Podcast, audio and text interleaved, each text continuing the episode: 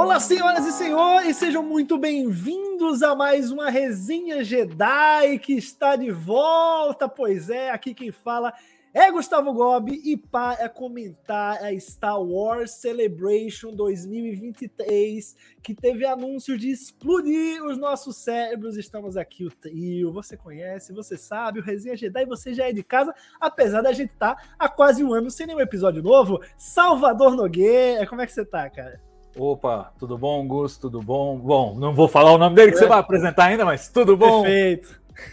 Nobre Jedi. E estamos, estamos aí voltando. E é impressionante como a Celebration tem esse efeito na gente, né? A gente tinha dado uma paradinha, mas aí vem aquele monte de, de coisa sensacional. A gente fala, temos que fazer de novo. Estou muito feliz de estar aqui com vocês de novo. Isso aí, com a gente aqui, o nosso grande mascote, Murilo Von... Oh, e aí, Murilo, tudo bem? Pô, mascote é maravilhoso, né? Mas. Young Jedi, você é o protagonista do Young Jedi Adventures. Tá, tô, eu tô muito feliz de estar voltando com resenha Jedi, acho que dos. Só pra criar polêmica dos meus 8 milhões de podcasts que eu já fiz aqui, acho que no TB é o que tem um espaço ainda mais, mais intrínseco no meu coração. Até porque eu tô fazendo com dois ídolos meus, né? Que é Salvador Nogueira e Gustavo Gobi, dois ídolos do meu coração. Então fico ainda mais feliz de fazer esse projeto com dois caras que eu amo muito. Mas puxa pouco saco, hein? Mas é. vamos falar das novidades reveladas na Star Wars Celebration. Tem série, tem filme, tem tudo. Gente, o que foi isso? Eu acordei sete horas da manhã para ficar vendo gente tweetando. Vocês têm ideia disso? Que não tem um live streamzinho da, da, de Star Wars, da, da Lucasfilm. Eles só fazem a, a cobertura das entrevistas, não faz os painéis, né? Então a gente fica aqui sofrendo e tendo que acompanhar pelo Twitter. Mas vamos ao que interessa. Vamos começar falando das séries. Vamos já pular para The Acolyte, Star Wars O Acólito, que está chegando em 2024. A série ambientada na Alta República as filmagens se encerra, vão se encerrar em Londres em maio, mas a série no painel foi descrita como abre aspas, tá? Essa, essa é a polêmica das polêmicas aqui pra gente começar. A série é descrita como uma fusão de Frozen e Kill Bill. Salvador Nogueira, o que porra é isso, meu amigo? Cara, eu não, eu não consigo imaginar o que possa ser uma fusão de Frozen com Kill Bill. Eu tenho uma expectativa muito grande por essa série, principalmente porque ela sai daquele quadradinho até que até o momento foi explorado é, em todas as produções de Star Wars, que está ali desde o, da Ameaça Fantasma até o Ascensão Skywalker, e aí eles foram preenchendo todas as lacunas aí no meio do caminho. Então, pula lá para trás para um momento na Alta República é, que a gente só viu de alguma maneira em, em, em, quadrinhos e livros, e pela primeira vez a gente vai ter uma série live action. Eu já vi que vai ter, por exemplo, um Jedi Wookiee, que eu achei bacana. Tem algumas, alguns elementos muito interessantes para essa série, e eles comentando que vão fazer um pouco pelo lado dos vilões, porque é um momento da, da, da, da saga em que os vilões são a minoria, eles são os oprimidos, entre aspas, porque os Jedi estão dominando a, galáxia e a galáxia está em paz com a, com a República a toda. Então acho que vai ser interessante essa mudança de perspectiva, mas eu não consigo imaginar o que signifique ser uma mistura de Kill Bill com Frozen. Eu, eu, assim, o, o, o, aspecto Kill Bill da coisa eu consigo imaginar, encaixa no meu universo de Star Wars. Frozen é que não tá, não tá colando muito bem. Mas não sei, talvez seja uma coisa assim, misturar um aspecto é, é, é, de, de, de realeza, que é o que a gente imagina desse ambiente suntuoso da Alta República, com aquela violência e disputas de espada e tal que a gente imagina em Kill Bill. Acho que é, o, o, talvez a receita seja um pouco essa, mas acho que isso diz pouco do que, do que vai ser a série. É mais um catch assim para a gente ficar desesperado coçando a cabeça. Mas o interessante mesmo é explorar essa época nova que a gente nunca viu em tela antes. Com certeza. Você mencionou aí o Wookiee Jedi, né? Que vai ser feito pelos, pelo Jonas Suotamo, que é o cara que fez o Chewbacca no Despertar da Força, né? O Peter Mayhew fez junto. Eles foi, foi meio que a passagem de bastão, o Despertar da Força. Peter Mayhew já estava idoso, infelizmente veio a falecer há alguns anos. É, e aí a gente tem meio que o Jonas Sotama assumindo esse manto de ser o, o, o Wookie, assim, da saga, né? Agora que a gente não tem mais o Peter e ele vai interpretar aí o Jedi Wookie. Leon, quais foram as suas visões, assim, suas impressões desse, desse anúncio de, de The Acolyte? A gente já tinha um anúncio da série, mas agora que a gente tem mais informações, você se empolga? Você acha que essa Alta República vai vingar? Cara, empolgar é um termo amplo, né? Não é que eu esteja naquela vibe, tipo, meu Deus, eu preciso amanhã de manhã assistir.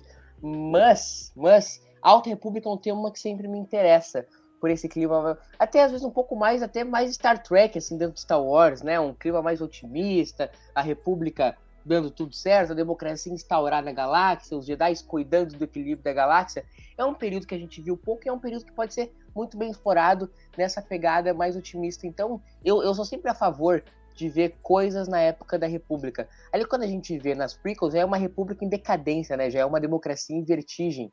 Então eu tenho curiosidade de ver essa democracia so, uh, solidificada, as coisas funcionando bem. Então é uma coisa que eu tenho vontade de ver. Mas assim como Salvador, eu não consigo entender a ligação de Kill Bill com Frozen, assim, é, é como tu falar, então, seguinte, eu tô gravando um disco que é uma pegada, assim, meio Iron Maiden com calcinha preta. Entendeu? Pô, eu consigo, hein? Calcinha preta tem uma guitarra pegada. Eu, cons eu consigo, eu consigo. Tem que ouvir, então, mas tem que ouvir muito calcinha preta para pegar a então, essência então, ali. Então, uma mistura então de, de Iron Maiden com Che Garotos, pode ser? Boa, beleza. É Aí realmente é um pouco complicado. De... É, então é assim. e é, é, o que me parece, assim, uma coisa meio Frozen com Kill Bill. É, eu acho que é uma forçação de barra, é uma frase para criar efeito, assim, porque de fato não tem como, como unir dois conceitos tão distintos. Mas eu acho que tem tudo para ser uma boa série, assim, sabe? E o, e o cargo de pior série da história de Star Wars tá guardadíssimo com Resistance, então esse risco eles não correm.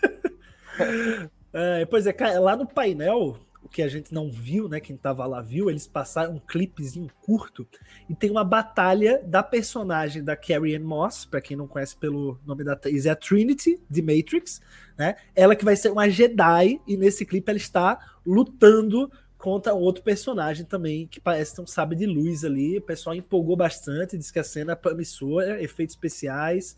E, pô, vai ser, pô, vai ser muito legal, cara. Vai ser muito legal, porque a gente acho que finalmente vai conseguir ver. Sabe aquelas cenas é, de, de, super grandiosas do Old Republic, o jogo, que tem um monte de Jedi, assim, uns 200 Jedi contra uns 200 Sith. É tipo a Batalha de Geonosis do episódio 2, só que elevada à décima potência, entendeu?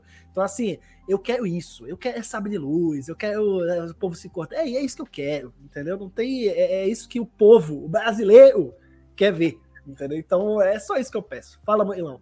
Eu acho que é uma boa oportunidade de aproveitar, porque eu, quando tu falaste isso, que me ocorreu foi a Batalha de Ionosis, que eu acho que é o maior potencial perdido da história de Star Wars. Os caras reúnem. É pouco Jedi, né? É pouco Jedi na Batalha milhão de, de Jedi, e daqui a pouco eles estão acuadinhos no meio da. da, da, da, da do, como é que é o nome? Do Coliseu. Arena.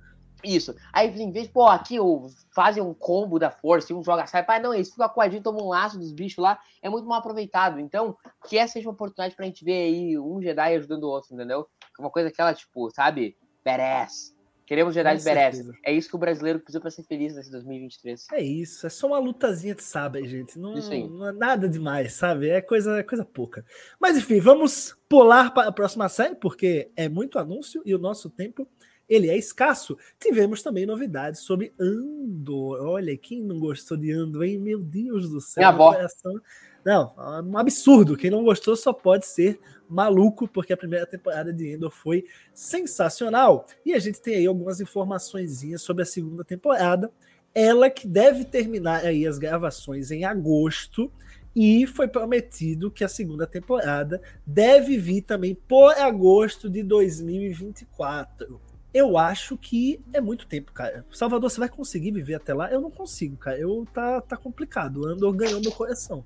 Cara, gostei muito da primeira temporada de Andor, achei é, ousada no, no, no formato, é, teve a coragem de fazer um troço pesado mesmo, uma vibe diferente do que a gente tipicamente vê em Star Wars, e muito parecido com o que a gente viu em Rogue One, o que seria natural, mas com ainda menos fantasia, ainda menos é, aquele, aquele humor lateral, uma coisa realmente muito opressiva, que eu acho que é adequadíssima para representar essa época do Império, né? O Império de uma forma que a gente nunca viu antes.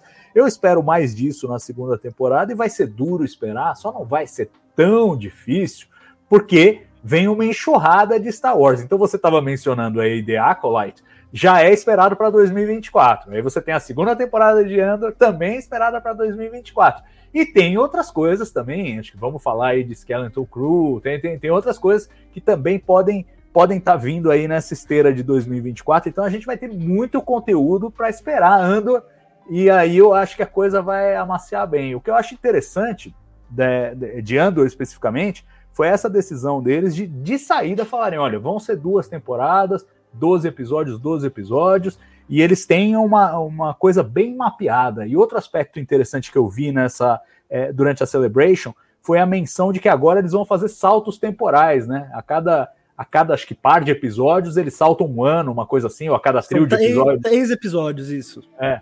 Cada trio de episódios eles saltam um ano. E vai ser interessante porque aí os personagens vão evoluir em fast forward, né? Porque a gente não vai ter aquela, aquela vivência do dia a dia, mas vamos pular um ano ali a cada, a cada três episódios e, e desembocando, eu imagino, no, no que foi Rogue One, e aí fechando o arco aí do, do Cassian Andor, acho, acho que a jornada promete muito. Pois é, cara, da primeira para a segunda temporada vai ter esse gap de um ano, e daí você tem a cada três episódios mais um gap de um ano, fechando cinco anos, que é o tempo da primeira temporada até Rogue One, né? Então eles vão realmente fechar ali o pacotinho com tudo bonitinho, conectando muito bem é, ao filme. Murilo, essa ideia te agrada? Você prefere uma coisa mais episódica? Coisa, quer dizer, episódica não, pelo contrário, né? Uma coisa mais corrida. Não, cara, me agrada, até porque, como o Salvador falou, Endor é muito corajoso, assim, porque ela aproveita uma parte que Star Wars sempre teve a oferecer. Porque, querendo ou não, cara, o Império é uma, uma ditadura sanguinária, então sempre teve um lado que poderia ser explorado, mais sombrio, e tu ver realmente como as pessoas sofrem nesse ambiente ditatorial que é, a, que é o Império, então sempre foi uma coisa que Star Wars poderia fazer e nunca fez. Eu acho que Andor cumpre muito bem esse papel. Me dá uma dorzinha no coração pensar que você vai, vai passar esses cinco anos aí e o, e o Cassian Andor vai morrer. É claro que dá aquela dorzinha, mas faz parte do show, faz parte do que é a história de Star Wars, faz parte da história do que, que é o Império. Então, Andor, um, aprovadaço, ainda mais eu que sou o presidente do fã-clube oficial da série Sombrias, entendeu? como, é, como é que os caras falavam do Batman do Nolan lá, sombrio e realista? É, eu, sou, eu sou fã dos troços sombrio e realista, então aprovadaço, Endor, aprovadaço. Estou vendido, estou vendido para Cassian Endor, que homem. Pois é, eu acho que não tem série que mostra melhor o fato de que todo mundo na rebelião, querendo ou não, é descartável, né? A questão é a causa. Eu acho que a Marvel nos mostra muito bem é, na primeira temporada. Então, assim, a morte do Cassian, eu acho que ela fica um pouco mais aceitável quando você lembra que tudo aquilo, né, é um sacrifício pela causa e como isso é construído ainda é fantástico, assim. Então, é, vai demorar um pouquinho, agosto de 24, mas a gente tem, tem, tem coisa pra gente se distrair até lá, tem coisa. Mandalorian agora, né, tá enfiando o um episódio de Endor no meio da série agora, então dá pra gente ir matando uma saudadezinha parcelada. Cada vez mais sombrio e realista e a gente vai, vai curtindo aqui é, isso também. Mas enfim, vamos pulando para a próxima série, né? Muita coisa aqui para a gente comentar. Salvador mencionou Skeleton Crew chega ainda em 2023, viu, Salvador? Não é 24, não. Então vai ter coisa esse ano. Vai ter a Soca em agosto e depois vai ter Skeleton Crew até o final do ano. E essa série, gente, eu vou ser bem sincero com vocês, é a que eu tô mais. Hum, eu diria que o, o adjetivo é, é que eu tô mais. Nhé. Porque assim, vai ser uma aventura bem. Eu não vou dizer que vai ser infantil, né? Mas vai ser um grupo de crianças ou de jovens perdidas na galáxia sendo conduzidas pelo personagem do Jude Law. E eu não sei se isso me agrada muito. Não, não, pelo menos assim, eu vou ver, eu vou ver, me importa. Assim, eu vou estar tá lá, sabe? Eu sou fã de Star Wars, mas não dá aquele calor no coração. Não tô maluco para ver o Jude Law no universo de, de, Star Wars. Eles anunciaram alguns dos atores miins, né? A gente tem aí Rav Cabot Conyers, Kiriana Crater e o Robert Timothy Smith. Eu tenho certeza absoluta que ninguém aqui ouviu falar de nenhum deles, mas o que me empolgou o que deu uma faisquinha no meu coração é que eles confirmaram que os The Daniels, que são os caras que dirigiram é, tudo em todo lugar ao mesmo tempo, eles vão dirigir um episódio de Skeleton Crew. Salvador, qual que é a tua expectativa aí para essa série? Cara, eu tô numa vibe parecida com a sua, sabe? É, até vi a Kathleen Kennedy falando, ah, é, é, tem uma vibe dos filmes da Amblin dos, dos anos 80 e tal, aquela coisa. Olha, vou te falar, não sei se né, não sei se vai funcionar, ainda mais depois de experimentar esse Star Wars hardcore que a gente está experimentando com Andor, por exemplo, ou mesmo com o Mando Verso é, dali saltar para uma coisa meio caravana da coragem, só que cânone, é, vai ser vai ser vai ser difícil vai ser eu acho que vai ser uma transição difícil. Como você eu vou assistir é, e como você eu tenho poucas poucas expectativas não, não me anima muito assim como Jedi Young Adventures aí que também me parece uma coisa meio para crianças de seis anos sete anos acho que vai ser difícil fazer aquela coisa para a família toda. Acho que vai ser uma coisa mais infantil mesmo e talvez tenha um recorte, um recorte mais difícil com a gente. Vamos ver essa Skeleton Crew, que eu acho que tem essa proposta de ser para a família toda, né? Então, é, é, ela tem uma pegada mais infantil, mas ela também vai trazer elementos para todos. Imagino que seja a tentativa de fazer uma versão live action do que Prodigy fez em animação com, com Star Trek. Em Star Trek deu muito certo. Vamos ver em Star Wars, ainda mais nessa fase em que tudo ficou muito sério, tudo ficou muito. o universo se tornando cada vez mais coeso, as coisas cada vez mais tensas em, todos, em todas as frentes aí. É, eu não sei se ela vai destoar um pouco assim no, no, no tom geral da, da, franquia no momento, e realmente é a que menos me interessa. Mas vamos ver, quem sabe surpreende. O bom de você esperar pouco é que aí a chance de você ser surpreendido positivamente é maior. Não, com certeza, cara. Eu acho que assim, se ela tá mirando o público ali na faixa de idade do Stranger Things, eu acho que é um acerto muito grande. Eu acho que é um público ali que tem uma. Star Wars tem uma linguagem que capta bem, é só eles saberem modular. Eu acho que funciona bacana. Tem uma vibe. Ah, Stranger Things também tem essa bebe dessa fonte, né, dos filmes dos anos 80, ET, Goonies. Então, assim, a, arte é uma coisa que uma coisa vai ser aproveitando pela outra, e eu acho que vai ser legal, assim, porque pelo menos essa série na pior das hipóteses, pode ser que não seja para a gente, né, como público, gente da nossa cidade, mas ela está inserida ali no tal do Mandoverso, né, que é aquele período ali pós-retorno de Jedi, 5 a 10 anos pós-retorno de Jedi, onde está sendo construído muita coisa em The Mandalorian, e a Soca vai ter muito mais, então assim, e a gente sabe que em algum momento essas séries vão se conectar. Murilinho, você que é o mais novo aqui, você acha que já, já é mais para você essa série? Te empolga mais ou não? É, eu vou parecer muito criança agora falando isso, porque eu vou bem na contramão de vocês, é que eu mais quero ver essa. Olha aí. Pelo, pelo primeiro motivo que eu sou fãzaço de Jude Law. Esse é o motivo principal. Ele é o Dumbledore da, dos Animais Fantásticos Onde Habitam. Ele faz um filme que ele é tão meu, um dos meus favoritos da vida que eu esqueci o nome. Que é um filme que ele é. Tu vai lembrar, Gus, que é, é dois casais que estão se trocando o filme inteiro. Que é, acho que a Julia Roberts também participa é Closer, acho que é o nome do filme, que é um filmaço com o Jude Law, um filmaço. Bom, se eles ficam se trocando o tempo inteiro, se é Closer, você, não é? Você, um... Fala, Gus, fala. Ficam se trocando, troca de roupa, põe outro... Casal fica se trocando. Closet.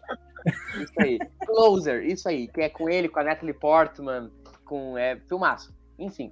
Então eu gosto muito de Jude Law, então eu tô muito ansioso, assim. Eu gostei demais de Prod, eu tô sentindo esperando por uma coisa nessa vibe. Agora eu me alinho também totalmente ao que o Gustavo pensa. Se for mirar um Stranger Things uh, versão Star Wars, acho que tem tudo para atingir um belo público. E discordo do que o Salvador fala assim, da questão de que o universo, ele tá. Sim, o universo tá mais sério. Mas eu acho que isso é que torna Star Wars, pelo menos, não vou dizer a maior franquia dos tempos, mas a minha franquia favorita, é que tem Star Wars para tudo que é gosto. Então, a gente vai ter o Star Wars mais infantil do Jude Law, nós vamos ter o Star Wars super nervoso, que vai ser é o Star Wars do Endor. Então, tem Star Wars para todos os gostos, cores e amores. Tem Star Wars para dar e para vender, entendeu? Então, eu tô ansiosaço para para ver Jude Law, esse ator sensacional, no finalmente juntando a Star Wars. E o Salvador agora vai dar uma bordoada. Não, não vou não. Eu só queria perguntar para vocês, pegando uh, esse gancho que você deu, se vocês sentem isso, porque eu realmente não sinto. Eu gostaria de sentir. A proposta é de fazer Star Wars para todos os gostos, é como todas as franquias têm, têm sido trabalhadas, mas eu sinto que nesse momento as séries têm todas eh, seguido mais ou menos o mesmo norte, mais ou menos o mesmo foco dramático. Tudo bem, tem algumas oscilações, então Mandalorian vai mais para o lado do, do western, é, Andor vai mais para o thriller, mas ainda assim a, a vibe geral do universo e, e a, o esquema geral de histórias, a gente vê uma ou outra exceção, por exemplo, é, o, o o último capítulo que foi ao ar do, do Mandalorian, eu não me lembro se é o 22, eu acho que é o 22, é, tem um, um, tom diferente, mas no geral eu sinto eu sinto muito muita similaridade entre as produções. Infelizmente tenho gostado de todas, então tudo bem. Mas é, vocês enxergam essa coisa de Star Wars para todos os gostos ou é a partir de agora que a gente vai começar a enxergar? Eu acho que é mais agora, cara, porque assim a gente teve aí Mandalorian e só Mandalorian, né? A gente começou depois a ver Andor, que tem um tom sério também, que Mandalorian tem. Mandalorian é aventuresco, mas tem uma, uma certa seriedade ali. É, a gente embarcou em Andor, super sério, super pesado.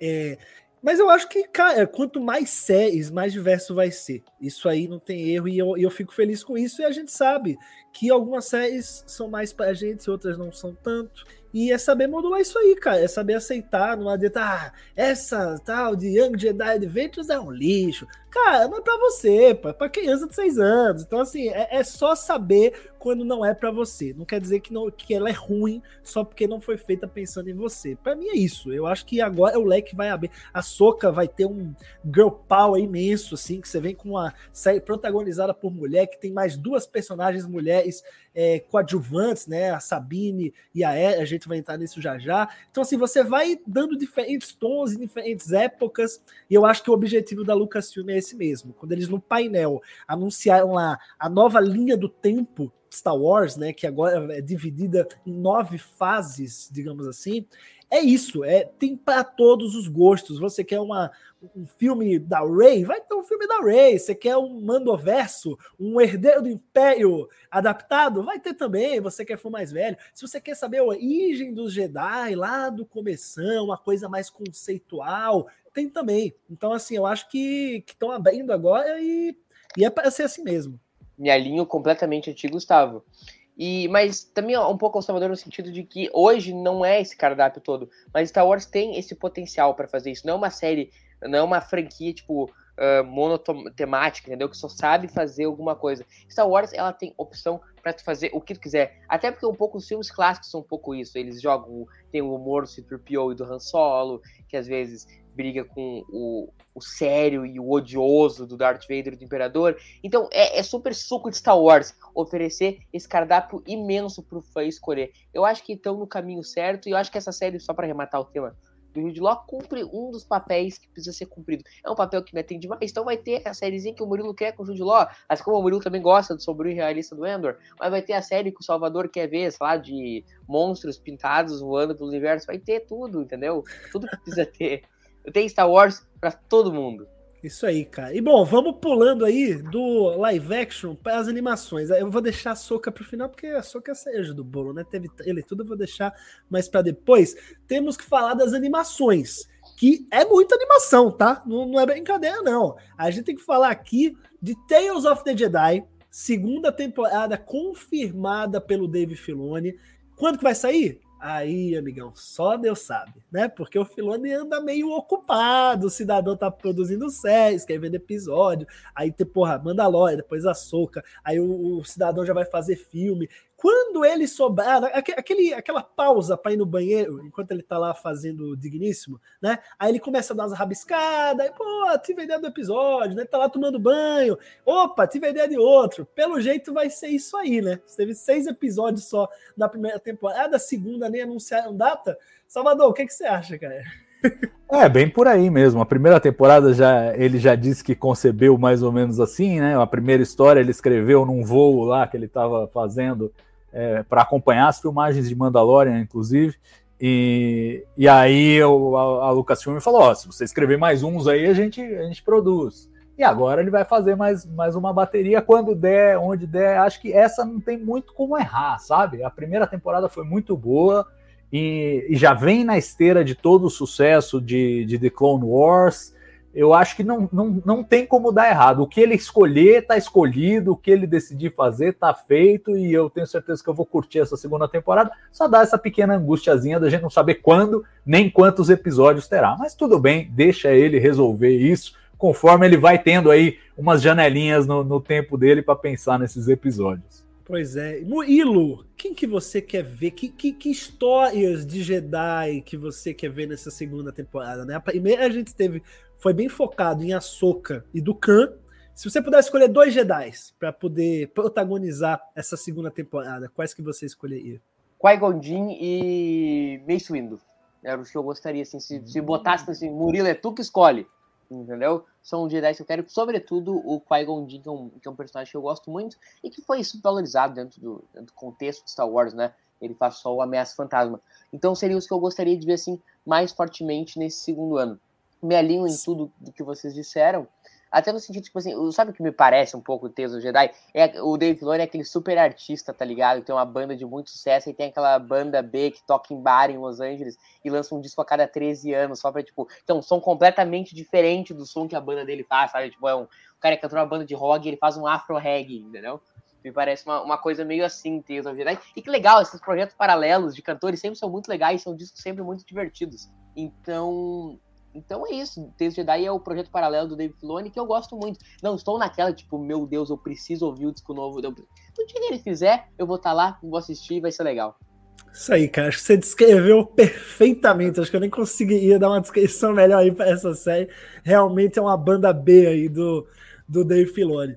Bom, continuando nas animações, a gente aqui falou de Clone Wars, temos que falar de The Bad Batch, senhoras e senhores, porque a terceira temporada está confirmada para 2024 e eu, sinceramente, não sei o que esperar. Confesso que não vi a segunda temporada inteira, porque ela passar junto com Mandalorian complica um pouquinho as coisas na questão de tempo. Salvador, como é que você, como é que tá para você Bad Batch? É, e você curte os personagens, é fã da, da Ômega, da Força Clone 99, ou também não, não é muito chegado? Não, cara, te falar que é, eu, eu realmente estou curtindo muito Bad Batch, ainda mais nessa segunda temporada. Eu achei que melhorou com relação à primeira. É, já gostei da primeira, mas a segunda eu acho que eles acharam acharam o tom. E para mim tem uma, uma vantagem especial que chega quarta-feira de Star Wars. E assim, é, Mandalorian eu tenho que assistir com a patroa, mas Bad Batch não. Então, Bad Batch normalmente eu acabo assistindo antes, eu tenho mais flexibilidade de horário para assistir, porque é aquela minha dose de Star Wars que eu não preciso, não tem fidelidade de série para eu ter que esperar o horário da, da outra pessoa para assistir, e eu tenho assistido rigorosamente quando, quando sai. Eu gostei muito dessa, dessa segunda temporada, e, eu, e engraçado, eu achei esse anúncio ao mesmo tempo é, feliz e frustrante porque assim, feliz que teremos uma terceira temporada, mas frustrante que já vai acabar. Já eu, eu sentia que a série tinha mais tinha mais potencial para ir mais mais adiante do que do que três temporadas. Eu acho que diz um pouco também do que significa estar agora no streaming. Todos os, os streamings aí estão estão se ajustando, né? Ajustando aí as suas expectativas. E se alguém esperava seis temporadas, como por exemplo teve Clone Wars, depois ainda teve um puxadinho e tal, e não sei o quê. É... No caso de The Bad Batch, teremos uma quantidade menor de temporadas de episódios, vai fechar agora na terceira, mas eu acho que é muito bem-vinda. E acho que é um tema que acaba se alinhando com todo o resto, né? O que eles estão fazendo, essa coisa do, dos primórdios da clonagem ali do, do Palpatine pegando a tecnologia de clonagem para desembocar no que a gente vai ver lá na Ascensão Skywalker no final. Então, acho que é um, é um trabalho importante que eles estão fazendo. É, parece que teve até um clipe é, divulgado aí na, na, Celebration, só lá no, no, no palco para o pessoal, é, que mostra o, o Imperador já participando do começo da terceira temporada, indo visitar lá a instalação onde os caras estão fazendo pesquisa de clone e tal. Então acho que faz uma conexão, faz uma ponte bem legal. E eu gosto dos personagens e eu fico muito impressionado que é um ator só, o de é, Bradley Baker, que faz uhum. a voz de todos os clones. e cada um tem uma personalidade. O cara fala uma palavra, você sabe qual deles que tá falando. Se é o Wrecker, se é o. Pô, você sabe. É o Echo, é, você sabe. E é, eu acho, acho incrível o trabalho que ele faz. E, e, gosto muito da série. É impressionante como personagens em tese tão parecidos geram uma, um, um, elenco tão, tão vasto com um cara só fazendo a voz. Eu acho The Bad Batch uma série muito, muito interessante. E acho que acaba, como você mencionou, Gus, acaba um pouco até subestimada, porque às vezes briga pelo espaço, né? Aí vem Mandalorian em cima, atropela. Mas, mas eu acho uma série muito bacana, eu tenho gostado muito, como já gostava de The Clone Wars antes. Muito bom. E você, Moelinho, eu quero saber de você uma coisa, que é o seguinte. O Salvador mencionou essa costura que Bad Batch está fazendo e que vai continuar a fazer na terceira temporada, né? Acho que vai ser o ápice nessa terceira temporada, terceira e última temporada. É, tá costurando o cânone, porque alguém lá na frente, o senhor JJ Abraão, foi lá e inventou desse, esse clone do Palpatine, e aí jogar a bucha pro Bad Batch e falar, ó, vocês vão ter que responder isso aí, toma, faz, encaixa esse negócio. Você acha que isso está sendo bem feito? Ou, ou, você acha que isso precisa ser feito? Como é que você vê isso? É porque serve, Beth Beth, assim, eu, eu vou até um pouco na, na contramão, eu te sinto até um pouco desconfortável em falar sobre Beth Beth, porque parece que eu sou hater, porque eu odeio Beth Beth. Eu não, não consigo gostar de Nossa. nada, nada, nenhum episódio, nenhum. E assim, é, eu, o problema sou eu, não é a série. Não bateu para mim, nada me convence, acho chato, acho ruim, acho. dá sono. Então por isso que eu falei, me deixa até um pouco desconfortável. Mas esse papel, sim, ela cumpre direitinho, Gus, que é explicar, porque nós aparecemos os clones lá em Ataque dos Clones, ali em Gun e depois nós só vamos, em Clone Wars, óbvio, e depois nós só vamos ser largado lá em Ascensão Skywalker, opa, o Palpatine é um clone. Então ela é, ela cumpre essa função tática dentro do cânone, que é costurar esse período do Clone Wars até a Ascensão Skywalker. Ela é, ela é aquele jogador horroroso mas se cumpre uma função tática importante. Aquele volantão, né? Isso. Chega para fechar mas o esquema. Corre, mas corre atrás de todo mundo, é esforçado, entendeu? É isso aí que é Batman. Entendeu? É não o nosso Felipe Melo de Star Wars. É, isso aí. Tá não, Felipe Melo é eu bom odeio jogador. Felipe Melo. Felipe Melo é bom jogador. Não, eu Pô, odeio o Felipe Melo. Eu gosto de Bad Batch, mas eu odeio o Felipe Melo. Não tem sua função? Não, não tá é lá, o, não cumpre? O, é o Bad Batch é o, era o Márcio Araújo, lembra jogar no Flamengo? É, é o Casimiro. Ah, é o Casimiro. Que Casimiro? Ficou louco? Ah, pô, Bom jogador, jogadoraço de futebol. Enfim. É porque é... você não gosta de Bad Batch. Você pode é. ver Bad Batch como Felipe Melo de Star Wars. O Salvador vai ver como o Casimiro. É o Ronaldão, é o Ronaldão de Star Wars. Mas enfim, comparações futebolísticas à parte, vamos passar para outra série animada. Vamos falar de Star Wars Visions, que vem chegando com a sua segunda temporada, ou seu volume 2, no 4 de maio, May the 4th. E agora, nessa segunda temporada, teremos estúdios do mundo inteiro, não só do Japão, não vai ser só anime, não vai ser aquela coisa só oriental, desenho oriental. Temos nove curtas de nove estúdios espalhados pelo mundo. Tem Chile, tem África do Sul, tem de todos os gostos. A gente teve um gostinho, teve um trailer divulgado no último dia da Celebration. Salvador Nogueira como que você está para Visions. Eu sei que tem gente que não gosta, porque eu acho que ela é fora da caixa demais, e isso pode não agradar algumas pessoas, mas a gente tem que lembrar também não é né? Eu acho que, que vale pela, pela arte. O que, é que você acha?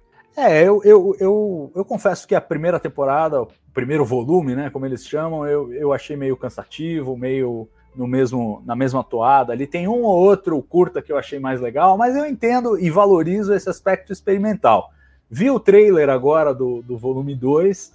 Acho interessante a mistura. Dessa vez eu sinto uma mistura legal, que pelo menos cada um vai trazer um, uma, um, um visual e um estilo diferente. Tem coisa de stop motion, tem, tem, tem animação 2D, tem animação 3D, tem todo tipo de, de animação com vários estúdios celebrados aí, em vez de ser focado só no, no estilo anime, como o primeiro volume tenho uma expectativa um pouco maior e gosto da ideia deles terem um produto experimental, que é o que eu sinto de Visions é, de uma forma geral. Mas tendo a achar que é um troço esquecível também. É aquele troço que você consome, você assiste, fala, ah, legal, tá, não sei o quê, e nunca mais você vai voltar naquilo. Eu, pelo menos, assisti o, o volume 1 e nunca mais voltei. Não sei se algum dia vou voltar. Mas eu acho que é um esforço válido, é interessante, eu acho que pode criar digamos, perspectivas para futuras produções, para futuras ideias. É, mas, é, mas é muito experimental. É uma coisa que a gente consome ali, assiste, ah, bacaninha tal, não sei o quê, e depois puxa descarga vai embora. É a sensação que eu tenho é essa. Tanto é que ele não sai um episódio por semana, né? Eles saem, vão sair todos os episódios de uma vez só, assim como foi a primeira temporada. Murilo, qual, que é, qual foi a tua experiência aí com a primeira temporada, tua expectativa para a segunda? Ah, a experiência foi a mesma de todo mundo. É, é Star Wars versão filme iraniano, entendeu? Um saco. o, o, conceito é legal, mas de conceito bom o inferno tá cheio. Ah, veja bem, vamos pegar aqui, entendeu? Uh, estúdios orientais. Nada a ver com Star Wars, cara. Isso não é Star Wars. Isso aí é qualquer coisa menos Star Wars. O conceito... Começou o fiscal do que é Star é. Wars e o que, é que não é. O, vai, conceito vai, é legal. O, Gus, o, conceito é legal. Vamos pegar aqui estúdios, não sei o que, não sei o que, entendeu? Veja bem, olha que lindo, olha como somos artísticos. Mas o resultado final e nada é a mesma coisa. Dá sono, é chato. Ai, vamos aqui, banda de rock. Desenho. Não, pelo amor de Deus, Gustavo. Pelo amor de Deus. Tá? É falta, é falta de enfiar dinheiro dentro da Lucasfilm e fazer um, uma aberração dessa. Eu sinto que tá faltando, tá faltando uma mesa redonda na sua vida, Murilo. Você tá assim, lances é. polêmicos. Em todo, em, todo, em todo comentário tem que gerar uma polêmica. Você é uma mesa redonda para chamar de sua, cara. Não, não, eu tô bem. É que é verdade. Vocês gostam de vídeo? Pelo amor de Deus, não tem como gostar disso. Tem duas pessoas. Tem as que não gostam e admitem que não gostam, que sou eu. E tem as que não gostam, eles ficam fazendo mise-en-scène, entendeu? Veja bem, filme iraniano. Eu gosto pra caramba, eu acho que é o projeto mais ousado que a Lucasfilm tem, porque você consegue ver que ele é completamente descentralizado, cara. Não tem amarra criativa. Eles soltam os estudos e falam, vai, toma, te vira, cria. Porque não é cânone, não precisa ter amarra criativa. Então, ali você consegue ver. Tem estúdio que quer usar personagem já, já conhecido, como a gente teve na primeira temporada do Boba Fett, vai ter, mas vai ter estúdio que vai criar a história do mais absoluto zero, com a narrativa que quer. Aquele o, o episódio do, do Toby. Que, que tem na primeira temporada, cara, eu achei magnífico aquilo. É tão, é tão bobo, mas ao mesmo tempo tão gostoso de você consumir. E eu acho que essa, essa segunda temporada vem com uma diversidade ainda maior, como o Salvador mencionou e, e me empolgaram as temáticas. Me empolgaram os estúdios, eu não sou profundo conhecedor de animação, mas eu acho que essa variedade vai, tá, vai dar um tom bem, bem bacana para esse volume 2. Mas é uma série que, infelizmente, eu acho que assim, parece que ela não vai seguir. Eu tenho um gostinho assim de que, ah, beleza, o pessoal gostou da primeira temporada, vamos anunciar uma segunda. Não sei se ela vai ser muito longeva, não. O que, é que você tem a dizer, Moilo? Não, eu acho o seguinte, que esse fator de, de ser expandido para outros estúdios ao longo do mundo possa me fazer gostar um pouco mais, que tem parte do princípio que eu não gosto de anime. Nada, nada que É, por isso você não gostou, então. É, também tem isso também. Então, assim, já pegar um estúdio que talvez vou me dar. Eu vou ir de, de sangue doce assistir essa temporada, porque eu acho que é, tá um filme iraniano com, entendeu, com pelo menos uma, um picles com cebola ali em cima. Então pode ser, pode ser melhor. Então, mas também se acabar, eu não vou lamentar. Ai, acabou Vision, acabaram com o meu Star Wars, não. Só um também, né? comentário. Né? Só um comentário rápido que o Murilo gosta de Star Wars de todos os sabores, menos os que eles não, os que ele não gosta. Esse pode acabar logo, né? Isso aí. Isso esse aí. não é Star Wars. Se eu não gosto, não é, Star Wars. exato, exato. E quem decide quem é Star, o que é Star Wars? Eu. É você, claro. Você é o, você é o CEO da Lucasfilm. Quem, quem somos nós aqui? Mas enfim, para a gente fechar aí essa rodada das séries animadas, temos que falar também de Young Jedi Adventures, a série para crianças, realmente, como o Salvador mencionou, público aí de seis anos para baixo, então é bobinho. É, o trailer saiu no canal Star Wars Kids, pra ter ideia, não foi nem no canal principal de Star Wars. É, e vai sair também no 4 de maio, vai ser mais uma coisa aí para assistir junto com a segunda temporada é, de Visions. Salvador, tem, tem, tem, alguma coisa a falar sobre essa série? Não é pra gente, né? Não é pra gente, não tem. Eu achei bonito, eu achei bacana, achei, né? legal pra cima, ei, Alta República, o Yoda narrando tá ele, achei fofo, né? Se o Yoda aparecer lá, pô, vou achar bonito, vou achar legal, bacana. Mas é isso também, né? É, eu, eu queria gostar, Gus, eu queria muito gostar disso. Eu, é, assim, quando eu, quando eu vi a premissa e tal, mesmo sabendo que era uma série infantil, eu queria gostar, mas a minha sensação no final foi tipo Teletubbies Star Wars. Foi nesse naipe, assim, uma coisa meio idiotinha, de, com perdão da expressão, meio. Eu tenho medo de ser isso. Eu, eu torço muito para que não, para que tenha pelo menos umas historinhas bacaninhas. Claro que vai ser simplesinho, claro que vai ser infantil, claro que vai ser. Mas tudo, a arte, a, a animação, tudo me, me leva para esse caminho do Teletubbies Star Wars. Só, só espero o solzinho dar tchau no final do episódio para completar essa experiência. Então, assim, minha expectativa não, não, não, não subiu, vamos colocar assim, não subiu depois de ver o, o trailer. Mas vou ver, vamos ver o que, que, que, que ela diz para nós, né? Pois é. Achou fofo, Moilo? Vai ver? Já que é mais pra sua idade? Brincadeira. Legal. Boa. Essa aspa lédio carmonesca, vamos passando então para a próxima série, que agora, assim, agora as crianças saem da sala e ficam só os homens, tá? Porque temos que falar aqui, e eu deixei, né, para esse momento final desse bloco das séries, temos que falar de açúcar. Star Wars Açúcar está chegando oficialmente, vem em agosto desse ano. Tem pôster novo, temos trailer e temos o mais importante, que é a Soca? Não. Grand Admiral Tron. O homem, o azulão, o azulão está chegando. E o azulão não está para brincadeira, porque ele quer vingança. Quem mandou mandar ele para regiões desconhecidas? Junto com Ezra, aquele pirralho. Imagina, você chega no lugar que você não conhece, só tu e aquele pirraio chato do Ezra. Nossa, esse homem deve estar tá com raiva demais da rebelião. Salvador, o trailer de açúcar. Chorou, né? Fala, fala sério. Olha aqui no meu olho. Chorou, né? Choraram? Claro não. que eu chorei. Meu não, Deus. Não Quando ela falou que o Troll estava retornando como um herdeiro do Império, amigo, Olha no meu olho aqui, de quem leu a trilogia Herdeiro do Império cinco, dez vezes já, entendeu? Que só tinha isso, é a primeira obra é, fatídica do universo expandido de Star Wars, cara. E os caras estão trazendo isso de volta. Pô, eu chorei igual uma menininha. Meu Deus do céu. Não, olha, não, não cheguei a esse ponto, não chorei, mas fiquei muito empolgado, estou muito empolgado com a Soca. O meu é, digamos, o meu norte emocional não está nesse aspecto, embora acho muito interessante essa coisa do Tron e do Herdeiro do Império, acho que dá, dá um ótimo papo e, e certamente vai dar muito pano para manga ao longo da série. O meu, o meu centro emocional é por causa da Soca mesmo, que eu gosto da personagem, gosto muito da personagem desde The Clone Wars e, e acho que tem oportunidades incríveis.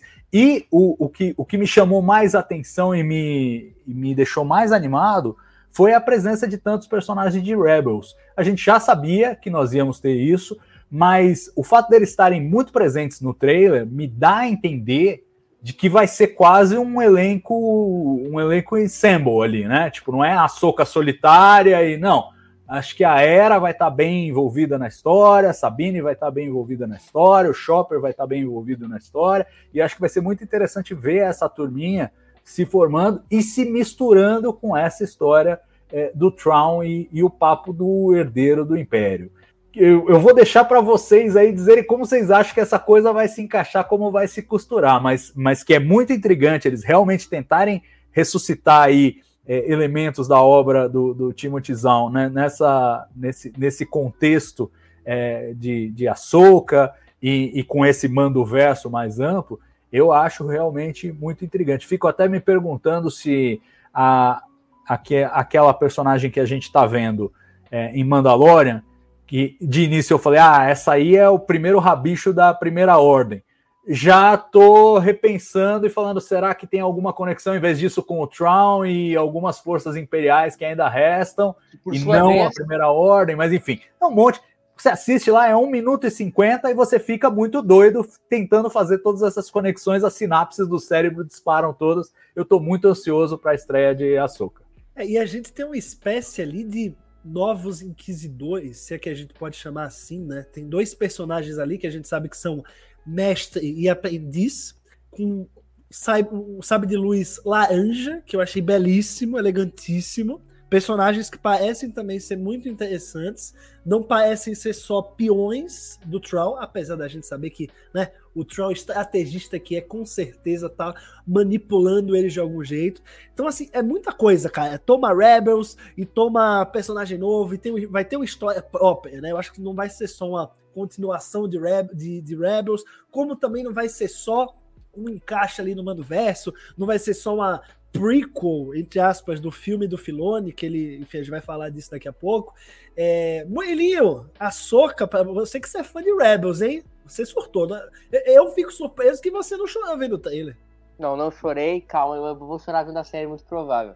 O ponto é, eu, apesar de eu gostar muito de Ahsoka, gostar muito de Ahsoka, o que tá mais me atraindo nessa série são coisas fora Ahsoka que vão ter como por exemplo Rebels, que é uma série que eu idolatro dentro do canon de Star Wars. Então toda a galera que vai ter desde Rebels, porque Rebels, além de eu gostar, me remete muito a memórias afetivas da minha infância. Assim. Foi a primeira coisa, fora filmes Star Wars, que eu olhei foi Rebels. Então tem esse lugarzinho quente no meu coração. Além e do fato de Tron, Herdeiro do Império, também foi o primeiro livro que eu li de Star Wars, li mais de uma vez a trilogia. E tudo isso me deixa muito, muito, muito, muito, muito ansioso para ver o que vai desembocar aí, sei lá, numa adaptação de Herdeiro do Império, num look aí voltando em filme. E isso tudo me deixa muito, muito, muito animado para essa série da Soca, que vai ser boa, né? Porque eu já decidi que vai ser boa, então vai ser boa. É, vamos esperar, porque, olha, me cara, eu, eu já estava empolgado, né? Já tinha aquele rumor ali, o Trump pode voltar e tal, mas quando você vê o cara em tela, mesmo que seja de costas, nossa, já, já arrepiou aqui a espinha, não tem ideia, gente, não tem ideia. Eu chorei copiosamente, tava eu 8 da manhã aqui na minha sala, frente à TV e as lágrimas caíam. Eu falei, meu Deus, aí vai. Peguei minha edição de Herdeiro do Império, abracei, assim, a edição da, da Aleph que eu tenho, peguei, abracei, assim, botei no colo, fiz, você tá vindo, é, é você vai ver a luz do dia, vai, tá vendo o cano, ele tá crescendo, vendo mocinho. Pô, eu adorei, cara, eu adorei, isso me, me empolgou demais. E acho que a. Pô, as atrizes, né? A Rosário Dawson, eu acho que ela é fantástica como açúcar. Você vê ali pelo trailer que ela carrega, ela encarna o espírito. Você tem até o David Tennant voltando como robô lá que ele dublou em Clone Wars. É, pô, é, é, uma extravagância assim, de Star Wars. Eu acho que tem pro fã de Rebels, tem pro fã das antigas do, do Herdeiro do Império, elementos ali. Você tem a Soca para quem é fã do Clone Wars. Você atravessa gerações, né? Eu acho que tem muitas gerações de fãs que se encontram em Ahsoka é, por conta desses elementos e que vão gostar da série, vão curtir juntos a série é, por causa disso. Então, para mim, assim, que sou fã de todas as eras, de todas as coisas, eu acho que vai ser realmente uma verdadeira epopeia de Star Wars que vai nos levar, e aí já vou fazer aqui um gancho, que vai nos levar ao anunciado filme do senhor Dave Filoni, que agora, né, tá você vê, ó, estagiário do Jorge Lucas, daí virou coprodutor, daí virou showrunner do Clone Wars, daí ganhou Rebels, daí pulou para Mandalorian e agora é o nosso menino Davinho ganhar aos cinemas. Salvador Nogueira, o que esperar de um filme de Dave Filoni que vai costurar as narrativas de Mandalorian, Ahsoka, Skeleton Crew e Boba Fett nesse mando verso aí, nessa nesse período pós-retorno de Jedi, cara, parece simplesmente que os caras vão fazer a melhor coisa Star Wars desde a trilogia clássica, ponto. Assim, para mim é um negócio que, meu Deus do céu, que, é que você, qual a sua expectativa? Não, é a melhor possível. E pensando aí nesse contexto de adaptação do, do Herdeiro do Império, fico imaginando se a coisa não é para desembocar isso em, em longa-metragem. Porque eu acho que, por exemplo, por mais que depois da gente ter visto o Luke duas vezes, né? É, no, no, no, Mandalorian e abundantemente em The Book of Boba Fett, é, provando que nada é impossível para esses caras. Eles estão topando qualquer personagem, em qualquer era, com qualquer tecnologia que for necessária para trazê-lo à vida. Eu acho que faz mais sentido você fazer uma aventura épica que envolva Luke Skywalker no cinema. E conhecendo o Dave Filoni, como ele conhece aí as, as artimanhas e os caminhos do canon, eu fico imaginando se ele não está usando o Ahsoka como trampolim para fazer esse setup. Claro, as outras séries também estão movendo as peças nessa direção, para aí sim fazer essa, esse grande épico é, de Star Wars que envolva mais concretamente a, a, o uso de elementos do, do Herdeiro do Império, fico, ou da trilogia como um todo, né, de repente. Mas é, eu, eu acho que a tendência é mais por aí. Eles falaram, na, na, deram pouquíssimas informações né, sobre esses novos três filmes, esse é um deles, é o que vem no meio, e, e eles falaram é, de algo focado na nova república, Mas, assim, focado na Nova República quer dizer o quê? A gente vai ter a escolinha do professor Luke em paralelo, a gente vai ter esse, esses elementos, o Tron voltando como grande ameaça. A gente não sabe exatamente como vai ser essa, essa exploração, né? Porque, a rigor, a Nova República, todas essas séries já estão, de alguma maneira, explorando, né? A gente viu agora na terceira temporada de Mandalorian uma, uma, uma participação muito importante da, da Nova República e do que está acontecendo na Nova República aí nesse, nesses primeiros momentos pós, pós-império.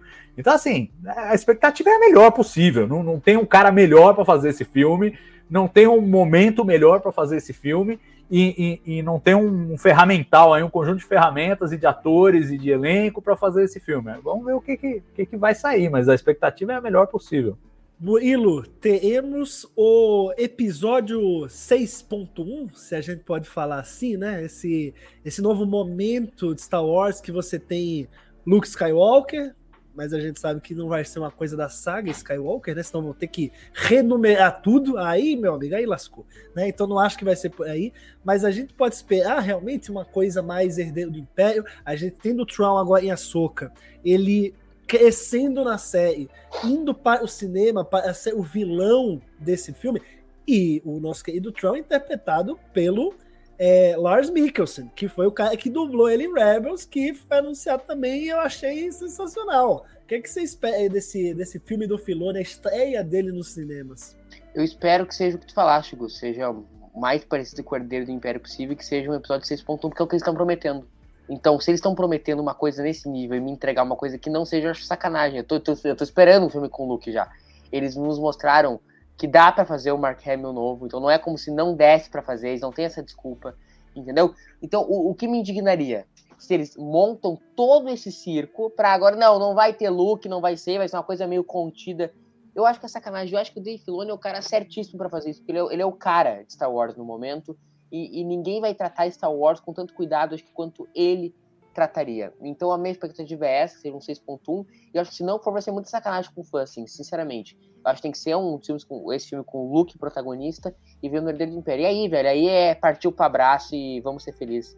Nada mais importa, é paz e amor e Luke Skywalker. Cê, ah, Luke protagonista. Você falou aí que, que ia o mais parecido possível com o Herdeiro do Império. Você quer Luke? Eu quero Luke, Lando, um, entendeu? Todo mundo, Marjay, todo mundo que tiver, eu tô topando. Tô topando muito, assim. Mas Jade também, Salvador? O que, é que, você acha? Óbvio, óbvio. E quem discorda tá errado, simplesmente. Não, acho que tem que ter. Eu acho que tem que ter. É, é uma história muito reverenciada, que por, por 99 em 100 fãs seria cânone já. Foi descanonizada em razão da, da decisão da Disney, que eu acho que foi acertada, de sincronizar a coisa toda e manter maior coerência. Mas por que não trazer de volta tudo que for possível dessa história e de uma forma épica aí no cinema? Eu, eu sou a favor, põe lá. Eu quero Marajade, eu quero tudo isso aí. Pois é, Boba Fett também pode estar tá lá, o Mando, todos os Mandalorianos, tá? a Soca, a galera de Rebel. Nossa senhora, ia ser realmente uma celebração de tudo que Star Wars tem de melhor com um dos melhores vilões aí, que seria o Tron, né? Eu acho que é, é que tá, são, eles foram construindo esse Mandoverso, estão construindo esse Mandoverso, e eu acho que esse filme pode ser é, a culminação de toda essa construção é, de universo que faz parte do universo maior, mas que, querendo ou não, tá contido ali naqueles anos pós-retorno de Jedi. Eu já estou na fila do cinema. Se Dave Filoni vem amanhã e fala vai ser uma adaptação do Herdeiro do Império. Não precisa ser igual, pode ter um monte de elementos diferentes, mas a premissa, o norte de Herdeiro do Império, pô, bota o Timothy Zahn lá como produtor executivo, só para dizer que tem o carimbo dele. Tá louco, eu tô amanhã acampado aqui, gente, na tô fila. Não tem, não, não tem história para mim que eu, eu, acho que é a história de Star Wars que eu mais devorei, assim, falando de livros mesmo, e HQs, né, já li o livro, ouvi o audiobook, li a HQ, que é a adaptação do livro, é, tenho versão em inglês do livro Pocket, tenho versão em português da Aleph, então assim, amo, amo, amo a trilogia do Império, amo o Tron, e se o Dave Filoni jogar isso pra telona, lágrimas rolarão como nunca antes em um filme de Star Wars para mim, viu? É realmente muito especial essa história. Concordo, concordo plenamente. E não, não assim, só vou, só vou assinar com a relatoria. E também você fazer uma trilogia do Tron com o Luke protagonista. Sou parceiraço. Sou, sou parceiro. Cara, te, botando o Luke Skywalker na minha frente, botando a saga Skywalker na minha frente, eu topo qualquer coisa. Ah, nós vamos ver uma série do Luke uh, todo dia de manhã levando as crianças para aula e fazendo café da manhã. Tô, tô topando tô topando. Vamos fazer uma série do Luke enfrentando os perigos da Nova República, tô topando. Uma série, o Luke vai ser lateral direito do Água Santa, tô topando. O que, que é, eu tô topando com o Luke Skywalker, entendeu? O que é, tô topando.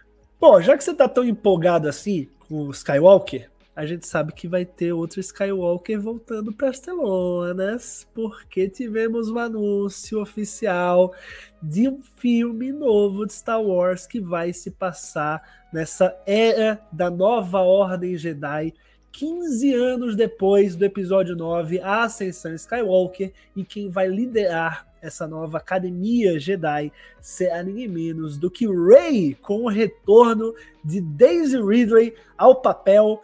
E aí, né, os fãs ficam, meu Deus, e agora? que a Sequel Trilogy foi um lixo, e não sei o que, e a Rey vai voltar, vai vou estragar, e não sei o que. Salvador Nogueira, Ray de volta, balançou o coração? Quer ver de novo?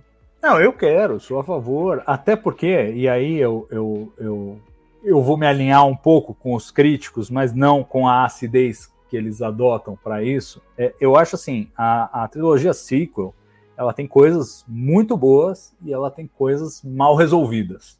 Então, o que você puder produzir para, digamos, aplainar aí as, as superfícies mais é, digamos, mais irregulares da, da, da trilogia sequel, eu acho que é positivo. E assim, é preciso construir para frente. Assim como eu gosto muito da ideia de voltar para trás na Alta República, e, e, vai ter esse outro filme aí que vai voltar ainda mais para trás, eu gosto muito da ideia de você construir o universo para frente também. E eu acho que essa é uma sequência natural, e claro que a Ray é, é, é o veículo ideal para fazer essa, essa ponte. É, eu, eu, só fico um pouco curioso com essa coisa dos 15 anos, sendo que não se passaram 15 é, tem, tem quase um jeito de episódio 10, né? Pelo, pelo salto temporal aí, mas não bate nem com o salto temporal que a gente viu da, da atriz, nem com o salto emocional, não estamos saltando para uma nova geração de fãs. Então, não entendi muito bem essa escolha dos 15 anos. Eu acho que se fizesse 5 anos, faria, faria mais sentido para mim. Mas, enfim, é uma opção artística deles, vamos ver o que, que eles trabalham. Eu gosto da, da premissa, da ideia de ver ela conduzindo aí a uma nova ordem Jedi. E, e claro, ela ficou lá com os livrinhos, tudo do, do que estavam na árvore. Ela tem, ela tem a faca e o queijo realmente para ressuscitar os, os Jedi. Pois é, cara, eu concordaria com você se a gente fosse pensar que esse filme sairia hoje, nesse momento, ou, ou no ano que vem, 25. Mas a Disney tem slot para 2029.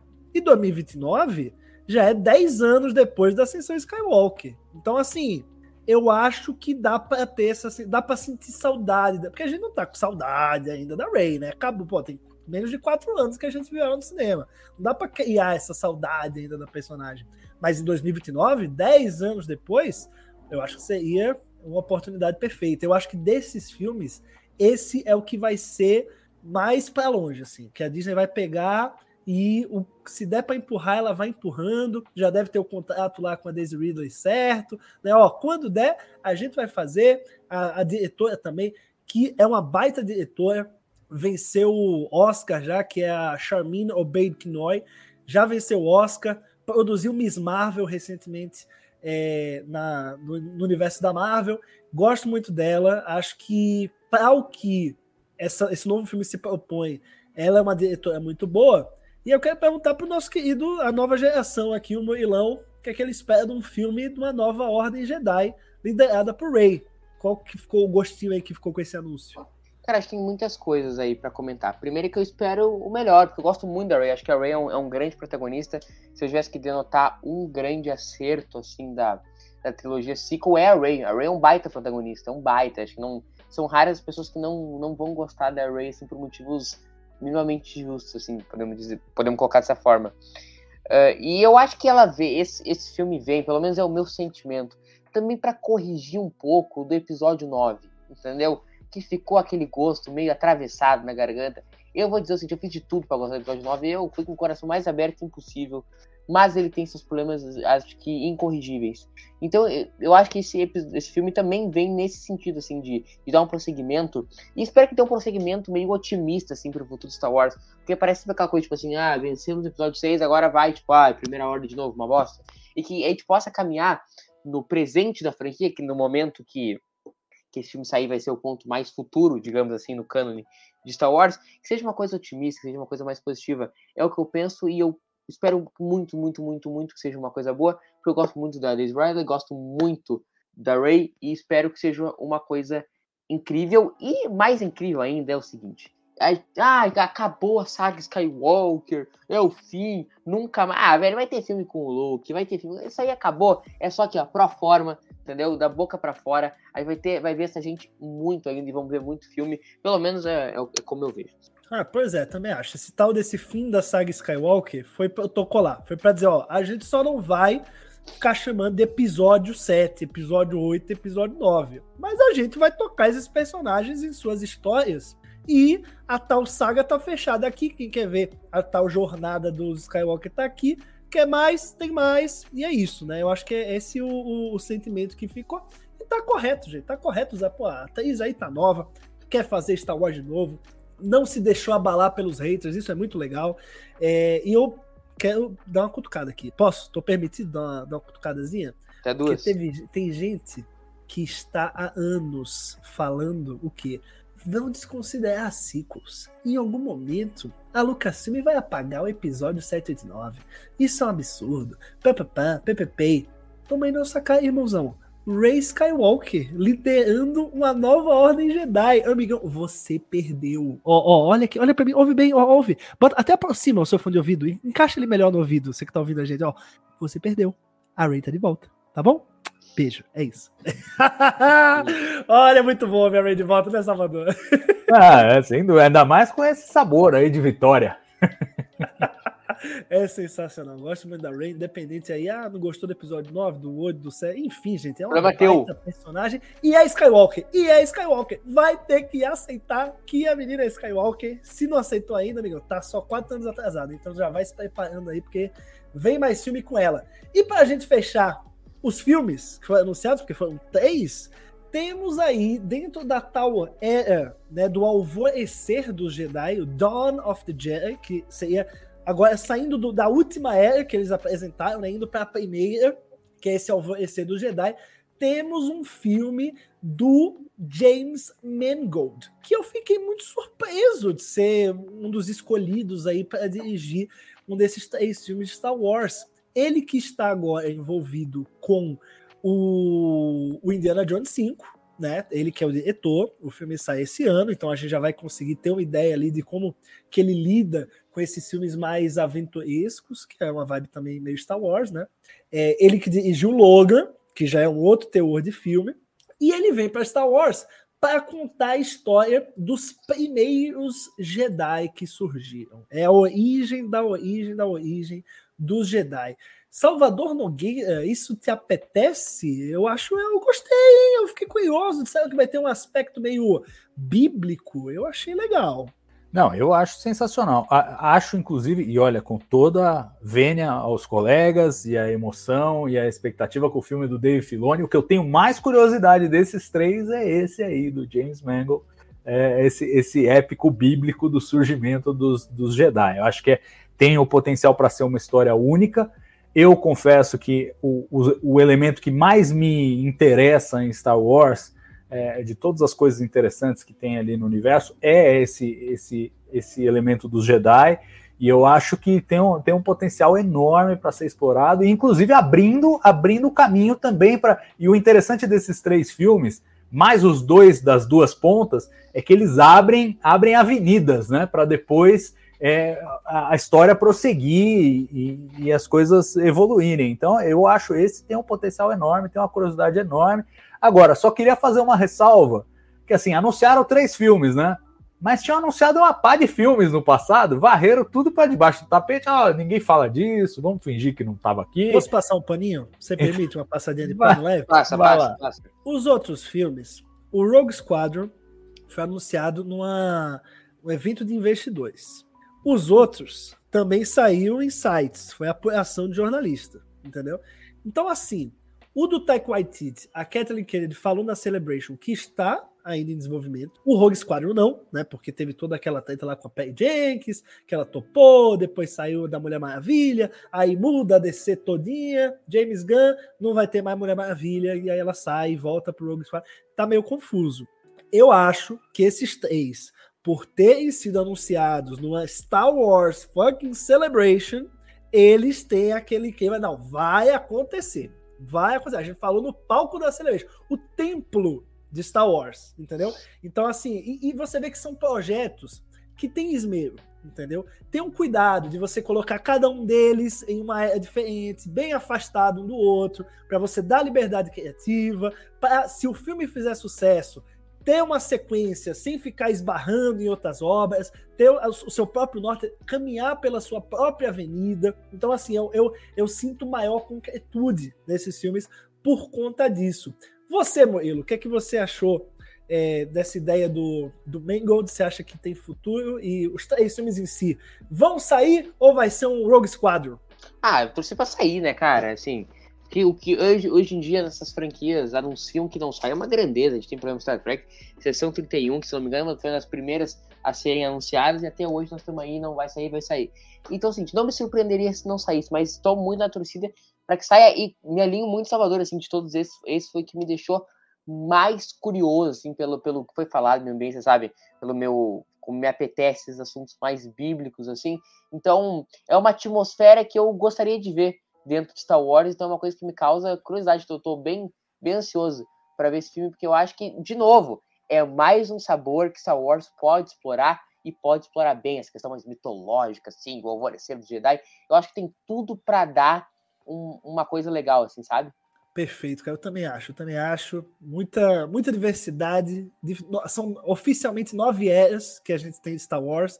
Então, assim, vão poder deitar e rolar em cada uma delas, fazer cada um do seu jeito, e vai ser muito legal. Eu acho que essa foi a Celebration com mais anúncios que a gente teve. Né? Espero que todos eles vejam a luz do dia, porque todos eles têm o seu sabor e têm o seu brilho também. E com isso, vamos nos encaminhando para o final desse resenha Jedi, né? Que traz de volta, traz de ressuscita, o espírito de Páscoa, né? Jesus ressuscitou, o Resenha Jedi também ressuscita, a gente tá de volta, espero que também na semana que vem, e na outra, e na outra, e na outra, e na outra, e aí espero que não morra também o Resenha Jedi de novo, né? Espero que não seja um Rogue Squadron, não fique no meio do caminho, né? Considerações finais, Salvador Nogueira. Ah, perfeito. Acho que o Resenha Jedi ressuscita aí como Palpatine, aparece no scroll do filme, vambora, tá somehow, valendo. Né? Somehow, Resenha Jedi Returns. é isso aí. E muito legal comentar todas essas, essas novidades com vocês e vai ser mais bacana ainda acompanhá-las aí, é, principalmente com essa a Soca, né? Que não, não dá para não ficar pilhado com a Soca. É, acho que é o grande evento de Star Wars desse ano e, Estou muito ansioso para ver essa série se desenrolar. Isso aí, você, Murilo, considerações finais. Assino com a relatoria total, assim, sabe? Um, eu acho que Star Wars está vendo um momento bem iluminado, assim, quando, quando tem isso para todos os gostos. Então vai ter o meu filme bíblico, vai ter o meu Jude Law, vai ter os, o sombrio realista do Salvador, então vai ter para tudo que é gosto Star Wars nessa nova encarnação. Então o Resenha Jedi volta inclusive nesse espírito de Star Wars, que parece também tá dando uma ressuscitada, tá dando uma renovada. Eu acho que nesse espírito a gente embarca nessa jornada aí, não audaciosamente indo onde ninguém mais esteve, mas indo com a força desta vez. É isso aí, sempre com ela e com todos nós e que esteja com você aí que está nos ouvindo. A gente se vê no próximo Resenha Jedi. Até lá, tchau, tchau.